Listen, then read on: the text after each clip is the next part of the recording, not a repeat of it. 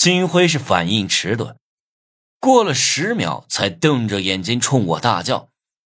我在来之前就决定好了，今天要把金辉彻底打服帖，省得他以后时不时冒出来找我麻烦。所以我不回答他，三个大跨步到他面前，左手横肘，轰在他肚子上，右手顺势一拳把他撂倒。金辉没料到我会突然动手，倒在地上哀嚎着，半天起不来。大家靠的不是身体，而是狠劲儿和节奏。像我这样偷袭，基本上是一击致命的。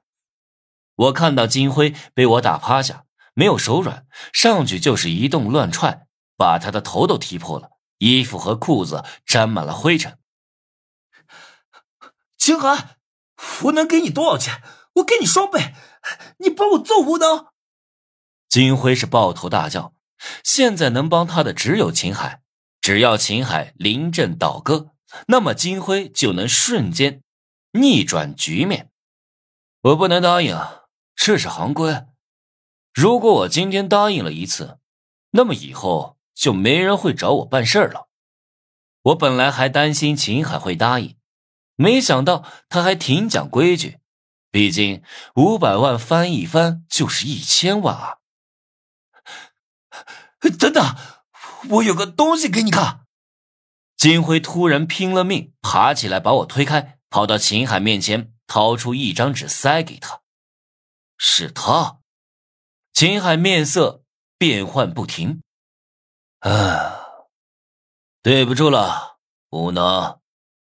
秦海叹了口气，悠悠的对我说道：“你你你要反悔？”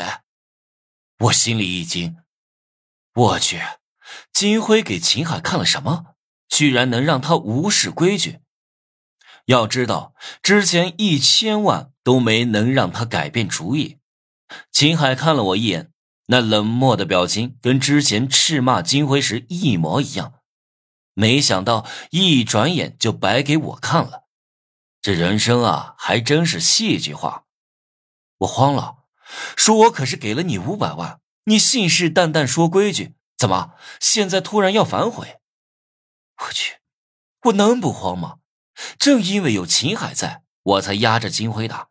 如果秦海变卦帮金辉的话，我就要同时面对秦海和大邱。